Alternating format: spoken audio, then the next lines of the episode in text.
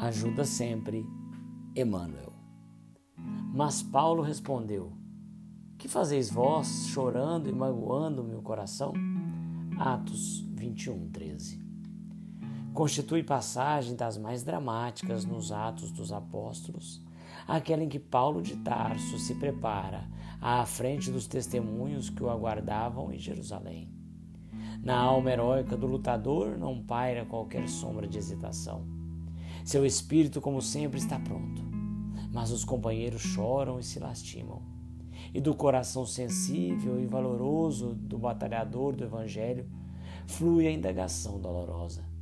Não obstante a energia serena que lhe domina a organização vigorosa, Paulo sentia falta de amigos tão corajosos quanto ele mesmo.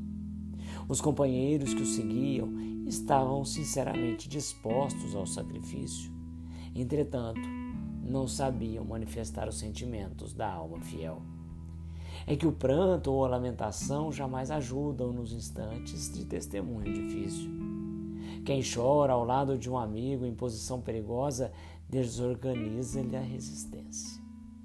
Jesus chorou no horto, quando sozinho mas em Jerusalém, sob o peso da cruz, roga às mulheres generosas que o amparavam a cessação das lágrimas angustiosas.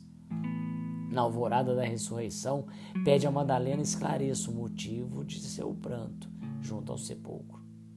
A lição é significativa para todo aprendiz. Se um ente amado permanece mais tempo sob a tempestade necessária, não te entregues a desesperos inúteis. A queixa não soluciona problemas. Ao invés de magoá-lo com soluços, aproxima-te dele e estende-lhe as mãos.